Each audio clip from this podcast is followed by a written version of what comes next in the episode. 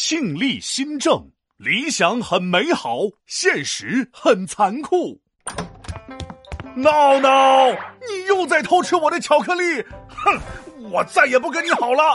啊，哎呀，好了好了，皮大龙，你别生气嘛，我这不是，哎，怕你巧克力吃太多会蛀牙嘛。嘿嘿。少来，明明你就是嘴巴馋，吃起东西没个完。再说了，我是神龙啊喂，根本不会有蛀牙。哎呀，别生气了好不好嘛？要不这么的，我用我的压岁钱，请你去超市随便买，随便吃，好不好？呃，真的吗？君子一言，驷马难追。闹闹一言，就别说四匹马了，就是八匹马都追不上。你皮大龙想买什么就买什么，想吃什么就吃什么。呃，看在你这么大方的份上，我对你犯的错误，呃，就一笔勾销了。一笔勾销？原来你只要买一支笔就够了呀！嘿，这太省钱了吧！我说的一笔勾销是个成语，意思是把一切完全取消，再也不提了。哦，原来是这样。这个成语还跟大名人范仲淹有关呢。范仲淹是谁呀？范仲淹是北宋时期的大才子。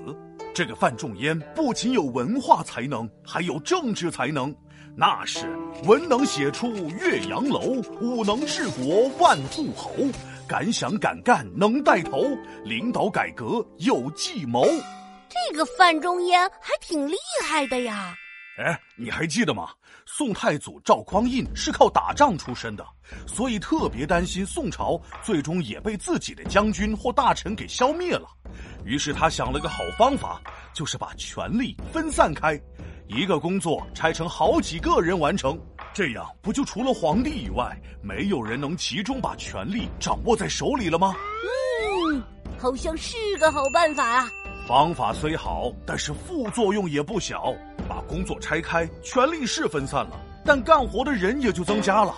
这就像本来五十人就够了的公司，非要招聘五百个员工，那剩下的四百五十人吃啥喝啥？没了吃喝还臭美啥？这么说起来，赵匡胤这出的是一个馊主意啊！哎，反正是解决了一个问题，引出来另一个问题。再加上北边的少数民族总是南下骚扰中原地区，所以北宋在原本官员就很多的基础上，又增加了士兵的数量。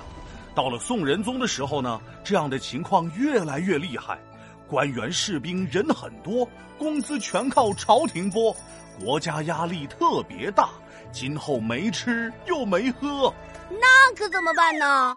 当时有很多的正直大臣，像范仲淹、欧阳修、包拯等等，纷纷上书宋仁宗，希望能够改革，特别是政府部门需要裁员。啊，毕竟老话说得好，想要水不浑，必须先管人。宋仁宗觉得大家说的有道理啊，于是决定改革。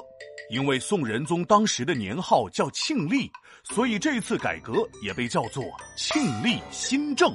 那个格应该怎么改啊？宋仁宗任命范仲淹当了参知政事，也就相当于朝廷大臣里的二号人物了。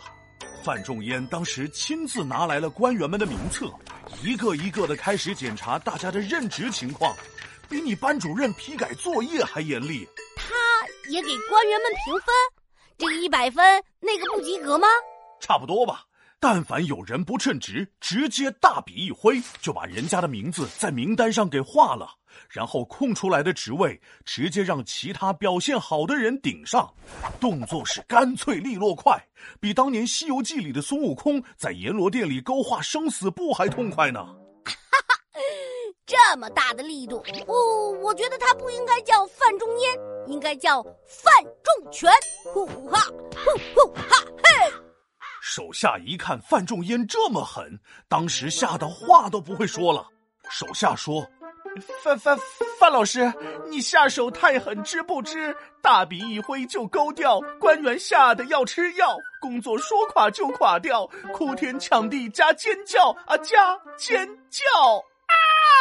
范仲淹说：“ Yo yo yo，check it out！它要垮掉就垮掉，国家大事不是开玩笑。它如果不垮掉，百姓国家会垮掉，那会垮掉。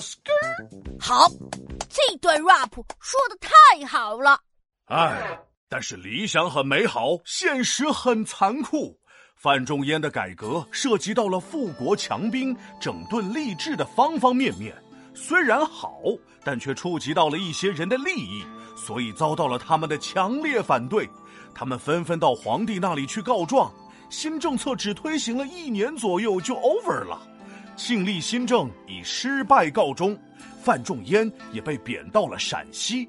不过，也正因为这些经历，范仲淹才给我们留下了“先天下之忧而忧，后天下之乐而乐”的千古名句。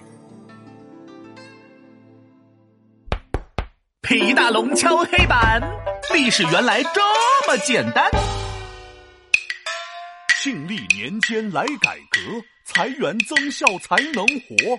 主持改革范仲淹，最终失败受折磨。